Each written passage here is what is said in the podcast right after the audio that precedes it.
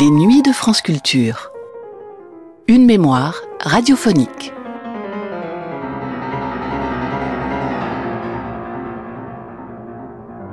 En 1969, à l'heure âgée de 32 ans, Hélène Sixou est au début d'une longue carrière. Elle vient de finir sa thèse sur l'exil chez Joyce après s'être confrontée dans un premier temps au mépris de l'université française. Elle vient également de publier son premier roman, Dedans, qui peut être considéré comme un texte matriciel de son œuvre. C'est un texte d'une écriture vive, virtuose, qui s'agrège autour d'une plaie jamais refermée, la mort de son père. Si l'on voit souvent les premiers romans comme des œuvres de jeunesse, pas forcément réussies, la première publication majeure d'Hélène Sixou est un livre remarquable, abouti, d'une maturité et d'une réflexivité exceptionnelles, tant et si bien qu'il obtient la même année le prestigieux prix Médicis. Dans ce numéro d'art et esthétique de Michel Zerafa et Raymond Bellour, Hélène Sixou parle avec une autorité intellectuelle déjà assise, tapie dans son langage perçant et limpide. Elle évoque son travail autour de Joyce, et surtout son écriture de dedans, comparant et contrastant les deux. Si Joyce tente de contrôler, d'inventer même le langage de l'inconscient, elle tente dans sa propre écriture d'avoir aussi peu de contrôle que possible. Le seul principe qui la régit, c'est la recherche sans fin de ce père mort alors qu'elle n'avait que 10 ans. Hélène Sixou, au début de son impressionnante carrière donc, c'est tout de suite, dans une émission diffusée pour la première fois le 8 octobre 1969.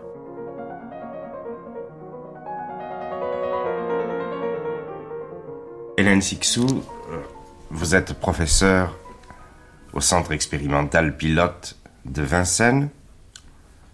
Vous avez écrit une œuvre importante sur James Joyce, qui a paru il y a un peu plus d'un an, et euh, auparavant, vous aviez publié un recueil de nouvelles, Le prénom de Dieu, qui est suivi aujourd'hui par votre roman Dedans.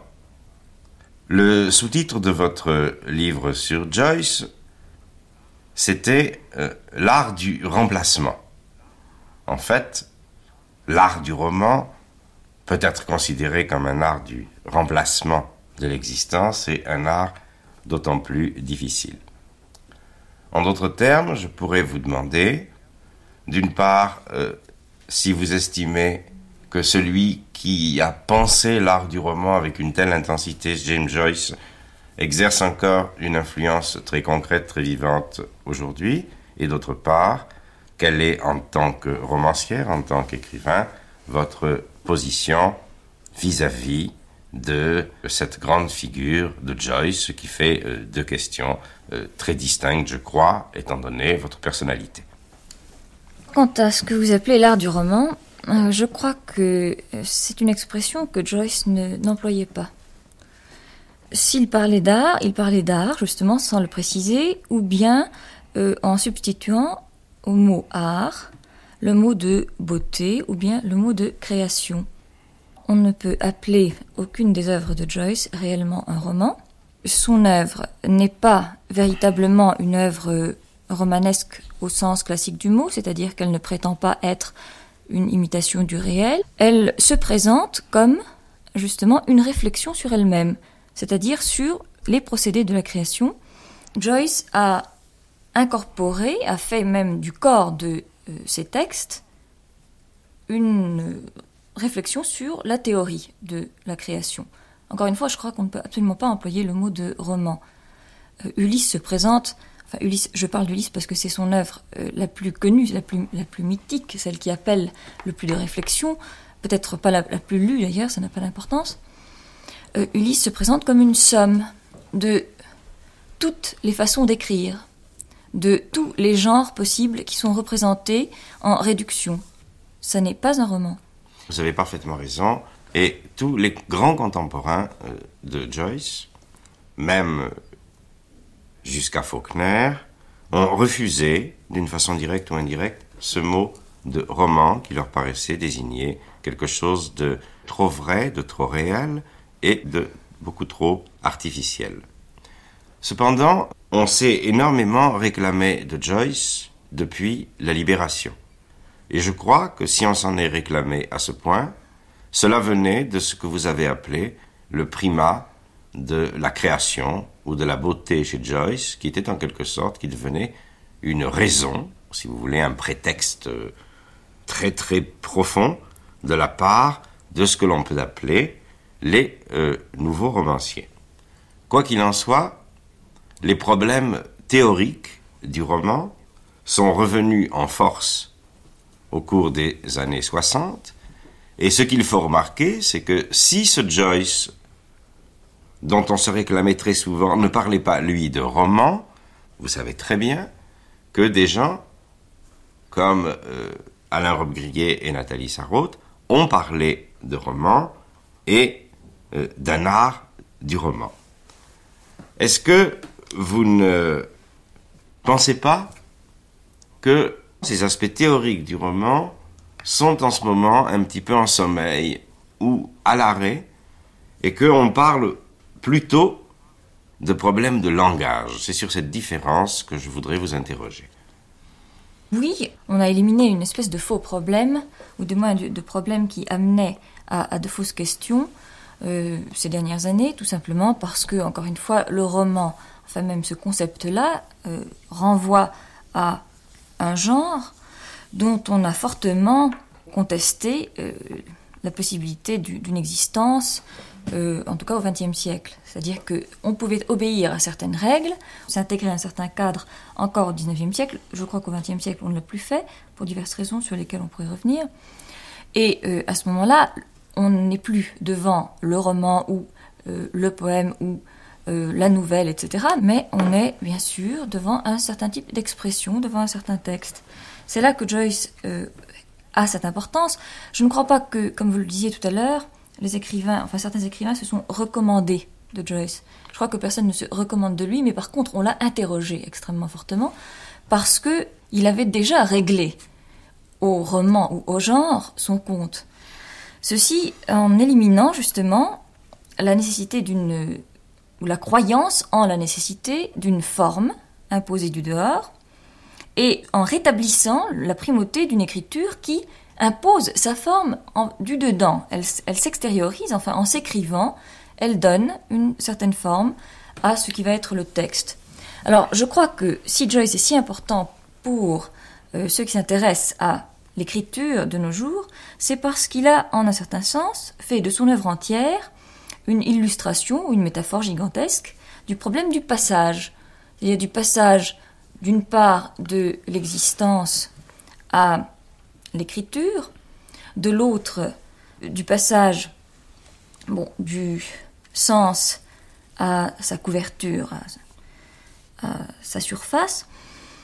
Et c'est pourquoi il y a eu une évolution de la lecture de Joyce qui correspond euh, tout à fait à sa propre évolution dans sa création sortant de la forme de plus en plus, il va vers ce qui refuse la forme, qui la dépasse dans Finnegan's Wake, et qui devient pur langage. Alors là, vous avez tout à fait raison.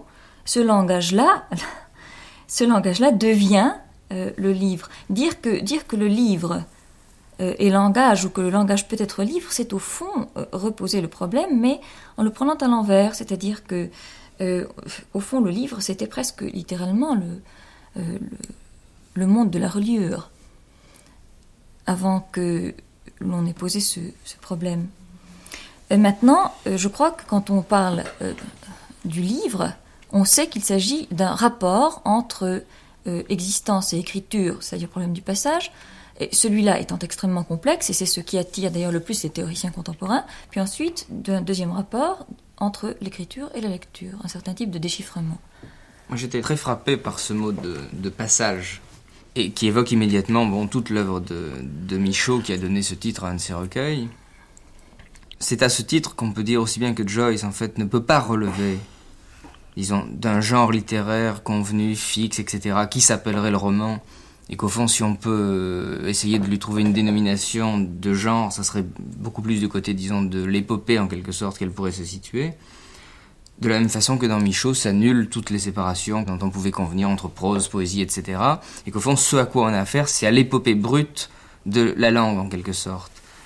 Mais malgré tout demeure une, une différence euh, fondamentale qui est que chez Michaud, par exemple, vous avez affaire qu'à une organisation fragmentaire et dispersée du rapport de la personne et du monde dans justement l'infinité des passages, alors que chez Joyce, il y a une, une organisation, une structure réfléchie, euh, forte, euh, mythologique, etc., du livre.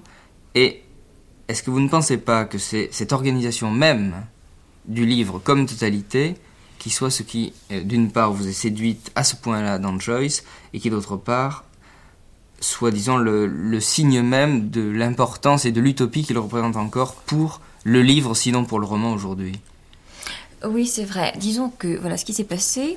On peut parler de Joyce comme on parle de certains écrivains qui ne sont absolument pas comparables, mais on parle des œuvres limites, c'est-à-dire celles qui euh, sont à, vraiment en, tellement en marge de l'écriture, de la production littéraire, que euh, justement on est obligé d'inventer des instruments pour les atteindre. On parle de limites à propos de batailles, de sade, etc. Euh, pour Joyce, c'est également une limite, et en ceci, qui est tout à fait étonnant, c'est que euh, il y a une espèce, au départ, une espèce de, de combat, ou en tout cas d'affrontement, justement, entre la personne existante fortement du créateur, qui est Joyce, et ce qu'il veut faire. Or, son projet, alors ça, on en revient à ce que disait Michel Zerafa tout à l'heure, c'était non pas d'imiter le monde comme on le faisait encore au temps du réalisme, ce n'était pas un mime, mais de le remplacer. Alors, cette entreprise de remplacement, c'est-à-dire, donc, si, on veut remplacer le monde, il faut remplacer une, création totale, gigantesque, cosmique, par un autre cosmos, qui sera lui un, un cosmos qui pour nous est un symbole, puisque c'est de l'écriture, c'est du signe. Euh, ce remplacement, euh, qui était une entreprise extraordinaire, devait, à la limite, à la fin, enfin s'il était exécuté réellement, éliminer également celui qui avait servi d'instrument à ce passage d'une création à une autre. Et cet instrument est l'écrivain lui-même.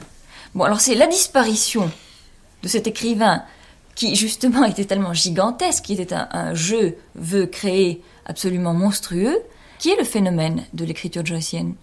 A que finalement, dans Finnegan's Wake, il ne peut plus y avoir trace de celui qui était constamment là, mais d'une façon qui s'autodétruisait, c'est-à-dire de, l'artiste. Il était encore dans Ulysse, il était déjà en régression, on était déjà en train de l'expulser de l'œuvre, et dans Finnegan's Wake, alors, le problème du passage, qui était si important, et a disparu complètement. C'est du moins l'intention de Joyce. C'est-à-dire qu'on ne passe plus euh, d'un monde à un autre. Ce monde est, c'est ce monde de l'écriture qui se produit lui-même. Oui, de la même façon que dans le coup de dé, il n'existe plus de Mallarmé, que dans le projet Exactement. idéal du livre, il n'existerait plus jamais d'auteur. Exactement. Il faut en venir, je crois, maintenant au roman, entre guillemets, c'est-à-dire au texte qu'Hélène Sixou vient de publier, dedans. Dans le premier Joyce, ou plus exactement dans le second, si on prend le portrait de l'artiste comme premier Joyce, Ulysse le second et Finnegan's Wake le troisième. Dans le second Joyce, entre cette volonté d'écrire un anti-roman et celui qui l'écrit, l'auteur, il y a une médiation que j'appellerais, il y a un, moteur intermédiaire, celui qui fait marcher le livre et ce que j'appellerais euh, le moi. Alors ce qui me frappe beaucoup, c'est que vous écriviez un livre qui s'intitule Dedans et dans lequel le lecteur, a priori, peut espérer ou compter ou craindre trouver euh, l'expression d'une euh, confidence, d'une autobiographie très profonde, eh bien, dans ce livre, on ne trouve pas ce que je peux appeler le moi joycien. Et pourtant, on sent, mais je vous demanderai de dire pourquoi, on sent une présence joycienne dans votre roman. Quand je dis le moi, je ne pense pas seulement au moi de Joyce, je pense à la psyché, ce qu'on appelle aujourd'hui la psyché, euh, qu'elle soit celle de Léopold Bloom, de Dédalus et euh, euh, de l'auteur. Je disais, je disais qu'il y a un moteur dans Ulysse. Ce qui fait marcher l'anti-roman dans Ulysse, c'est quand même le plus souvent, même quand il n'apparaît pas ouvertement, ce qu'on a appelé le stream of consciousness, le courant de conscience.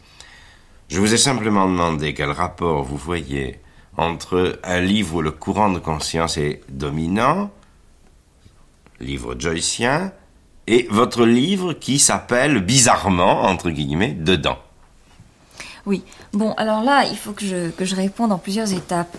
D'abord parce qu'il faut distinguer, euh, en ce qui concerne Joyce, très précisément, euh, le monologue intérieur d'une espèce de conscience collective qui pourrait être ce moi dont vous avez parlé. Alors ça, je crois que c'est important, il faut le dire. Il y a euh, dans Ulysse, en effet, une, présence d'un moi qui continue donc en effet à nous permettre de rentrer dans le livre, puisque euh, ça se passe de moi à moi, le passage de l'écriture et la lecture. Mais nous sommes déjà en chemin avec Joyce vers cette élimination justement d'un moi. C'est pour ça que je parle alors de ce moi collectif. Ce moi collectif, c'est le, c'est le phénomène joycien qui, qui ravit les gens qui aiment bien Ulysse, et qui consiste à, en effet, nous laisser entrer dans une conscience qui parle, qui se parle, qui se raconte, et cette conscience-là, eh bien, curieusement, elle est conscience de plusieurs personnes à la fois. C'est un seul lieu pour plusieurs langages. Et ce lieu étant le même, il arrive que les personnages d'Ulysse soient euh, l'artiste Steven, soit Bloom, soit euh, Mollet, mais surtout Steven ou Bloom, hmm. pensent la même pensée. C'est une pensée en commun, alors que s'ils ont une histoire personnelle, il est absolument impossible que je pense ce que tu penses. Or, c'est ce qui se passe déjà dans Ulysse. Ça veut dire déjà, moi n'existera pas. Nous allons vers cela, vers une élimination d'un moi individuel. Quant au monologue intérieur, alors ça c'est tout à fait autre chose. Le monologue intérieur, euh, c'est une espèce de, trompe-l'oreille euh, très violent dont il faut beaucoup se méfier. Parce qu'on en parle constamment à propos de Joyce, on raconte toujours euh, que Joyce a innové sur le plan de la technique justement romanesque en reprenant à Desjardins un truc qui serait ce monologue intérieur. Mais qu'est-ce que c'est le monologue intérieur dans Ulysse? C'est un système d'association d'idées association entièrement contrôlée par l'auteur, qui ne laisse jamais de place au hasard, et qui est alors absolument le contraire de ce que l'on pourrait appeler le langage de l'inconscient. Et je crois que ça c'est très très important parce que cet intérieur est en fait un extérieur. C'est un commentaire. Oui, c'est ce que c'est pour ça que Blanchot appelait tout simplement le monologue intérieur le bavardage. Mais oui, c'est ça en disant en fait l'homme ne se parle pas mais ne parle jamais qu'à l'extérieur dans le livre. Mais exactement. Mais votre roman dans tout ça. Ah, mon roman, si euh, Michel Zerafa peut dire qu'il n'y a pas de moi dans ce dedans, c'est que d'abord euh, dire moi c'est déjà sortir, n'est-ce pas? On commence à si je dis moi, c'est que je suis déjà dehors. Bon. Ensuite, c'est que l'intériorité réelle qui suppose un langage de l'inconscient ne peut pas être contrôlé comme ce que fait Joyce. Dire Joyce, c'est le contrôleur général. Bon, ce que j'ai voulu faire, c'est exactement le contraire. Bien sûr, en disant que j'ai voulu faire, je suppose que ma volonté suppose un contrôle. ce, contrôle est aussi léger, tout en étant aussi conscient que possible, mais aussi conscient qu'on peut être quand on est en face de son propre inconscient. Prenez votre rêve, racontez-le, vous le racontez consciemment, mais vous êtes en train d'avoir une discussion avec ce qu'il y a au fond, ce qu'il y a dans le dedans de vous-même. Bon, c'est là que euh, on ne devrait pas pouvoir parler d'un moi qui se distingue toujours. Si on rentre dans le monde de l'inconscient ou dans le monde du rêve, on sait parfaitement, enfin tout le monde le sait, que euh, la personne, enfin le moi, est souvent remplacé par une succession d'autres êtres qui le représentent. Bon, alors c'est un petit peu cela qui se passe dans mon livre. Il y a un jeu qui parle, mais ce jeu peut être euh, non pas remplacé, mais il peut être représenté, ou bien il peut se représenter par un autre en qui il se projette. En somme, si vous voulez, à, la limite, je pourrais dire qu'il y aurait euh, dedans une certaine volonté de reconnaître à l'inconscient, en ce qui concerne alors la création littéraire, la nécessité d'une certaine théorisation. Il faudrait pouvoir le lire comme cela. C'est d'ailleurs ce qui le rend, euh, en un certain sens, difficile.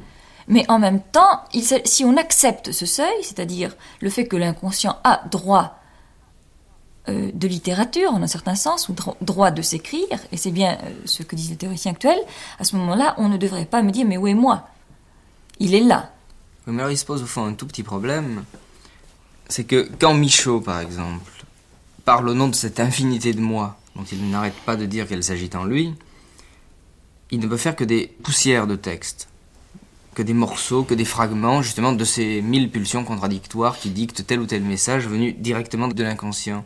Ce que je trouve en fait frappant, c'est que votre livre, qui en fait part, disons, presque d'une position qui naît de l'impossibilité du roman et de la construction, au sens de l'édification, est en fait un livre quand même construit, autonome, fort d'un début et d'une fin, et qui suppose une organisation réelle. Et c'est sur cette possibilité-là qu'en réalité je m'interroge un peu. Eh bien, disons, voilà ce qui se passe. Euh, vous prenez... Bon, Michaud, c'est autre chose, c'est la volonté de ne pas, justement, tirer le sens de ce qui lui arrive. Ça lui arrive, ce ça, il ne va pas essayer de le reconstruire, de lui donner une ligne. Il le prend tel quel. Donc on a justement cette fragmentation, cette pulvérisation. Maintenant, euh, en admettant qu'il veuille, au contraire, se reconstituer, se lire, se déchiffrer, c'est-à-dire après s'être écrit, se lire, il arrivera à ce moment-là à écrire ce que j'ai écrit. Ce qui se passe, c'est que je, euh, je, je vois une série d'expériences, je les vois, elles sont représentées devant moi, tout en venant du dedans de moi. Je peux très bien les laisser telles quelles. Maintenant, si je les interprète, et c'est le problème de l'interprétation, je fais une espèce de reconstruction sans vouloir les commenter. C'est là justement alors que je barre le retour en arrière vers une littérature qui serait une explication. Prenez certaines interprétations de textes de Freud ou même certaines œuvres qu'il a interprétées ensuite. Elles sont reconstruites complètement, c'est une reconstruction. C'est-à-dire qu'il y a à l'origine un problème qui a explosé dans une conscience, qui a laissé des tâches, qui a laissé des traumatismes, qui a laissé des, euh, des attitudes obsessionnelles, etc. Et puis, euh, un écrivain ou un analyste réfléchit et il reconstruit une histoire et il vous donne cette histoire. Ensuite, vous ne pouvez plus revenir vers l'état de euh, dispersion encore. Alors je me situe en un certain sens à mi-chemin. C'est-à-dire que j'ai suffisamment de... Mon effort se porte vers une reproduction, vers une cohérence de ces expériences, parce que c'est d'ailleurs ce, qui se passe en réalité, parce que je cherche, je cherche ou je me cherche, je me cherche dans ce texte qui s'est écrit. Je pourrais ne pas me chercher. Et alors, Joyce, là-dedans, euh, je, le retrouve tout de même en un certain sens, sauf que je ne m'amuserai jamais à faire ce qu'il a fait dans Finnegan's Wake, parce que ça ne m'intéresse pas, c'est-à-dire à m'égarer complètement, à me remplacer totalement par un langage qui est coupé du réel. Euh, Joyce est séparé en deux personnes dans Finnegan's Wake, qui sont des doubles et en même temps des frères, qui s'appellent Shem et Sean. Sean est un postier. Le frère Sean, c'est le postier, c'est l'homme de l'extérieur, c'est celui qui porte la lettre. On la lui donne, il va la porter, il la remet, bon. Puis il y a Shem, l'autre frère, c'est lui qui l'a écrite, c'est le coupable, c'est le salaud, il a écrit en douce, etc. Mais en même temps, il donne sa lettre à porter à Sean. Ça, a été écrit, ensuite c'est porté. Alors moi, moi, je me situe entre les deux, c'est-à-dire dans le transport, si vous voulez, de la lettre. Et euh, ce que dit Joyce par la bouche de Shem, c'est Joyce dit cette phrase et alors il joue sur les mots, il dit Search me, cherche-moi, cherche-moi, trouve-moi, cherche-moi. Et en même temps, ce search est écrit de telle façon qu'on peut le lire aussi search me, c'est-à-dire je suis tel. Cherche-moi, je suis tel c'est la même chose, c'est équivalent. Cette, cette recherche et cette identification sont la même chose. Bon, bah c'est ça que j'ai fait, si vous voulez. Il y a un point sur lequel je ne suis pas tout à fait d'accord avec vous, c'est sur votre expression euh, couper euh, du réel ou couper du monde. Euh, j'ai l'impression au contraire qu'en écrivant Finnegan's Wake et en montrant à la fois la vanité, toutes les possibilités énormes du langage, euh, Joyce nous, pas nous réconcilie, mais avec le monde, mais enfin nous en rapproche. Mais d'autre part, ce que vous dites du moi, euh, à propos notamment du lys, me paraît être très juste. J'ai moi-même essayé de montrer dans un ouvrage récent que, au fond, ce qu'on appelle le monologue intérieur, c'est un jeu de va-et-vient entre le réel très concret et ses résonances dans la conscience, et ça va, ça vient, ça ne cesse de faire la navette, et c'est ainsi que l'on peut raconter, disons, le chemin, le destin d'un personnage, euh, qu'il s'agisse de la promenade au phare, euh, de la recherche du temps perdu ou justement du lys. Et chez vous, ce n'est absolument pas ça. Il n'y a pas de moi chez vous, si je vous ai bien compris, dans la mesure même où vous dites je fais quelque chose. Mais alors, qu'est-ce qui donne son organisation, c'est un mot trop fort, je le sais bien, à votre roman? Ce qui donne son élan à votre roman, c'est évidemment, c'est un jeu d'enfant. C'est le jeu d'une enfant euh, qui, je crois, a un, je ne dirais pas une nostalgie, mais qui a une pensée très profonde d'un père qui est absent dans un pays euh, donné. Pouvez-vous euh, nous préciser ce que ce jeu narrateur, ce jeu narratrice euh, signifie dans ce livre qui s'appelle Dedans et qui est plutôt le roman de l'anti-dehors Si je devais raconter, c'est-à-dire si je devais séduire le lecteur en disant voilà, voilà ce qui se passe. Ce livre est la recherche d'un absent. C'est une recherche passionnée et euh, cette passion, euh, on peut l'étiqueter, elle est incestueuse, c'est-à-dire qu'elle est à nouveau un besoin de réintégrer la même chair. Maintenant, si vous voulez réintégrer une chair disparue, c'est-à-dire si vous avez une passion incestueuse pour ce qui n'est que poussière, ça offre d'immenses difficultés et vous êtes à ce moment-là à la recherche d'un être qui n'existe plus. Alors, il y a cette espèce de, euh, terrible conflit entre l'essence, l'être, et euh, la venue vers l'existence qui est refusée dans la mesure où justement euh, cette chair dans laquelle on s'inscrirait pour sortir n'est pas là. Bon, alors dans l'histoire que je raconte, c'est un petit peu cela, c'est avoir perdu le corps par où je pourrais être dans le monde.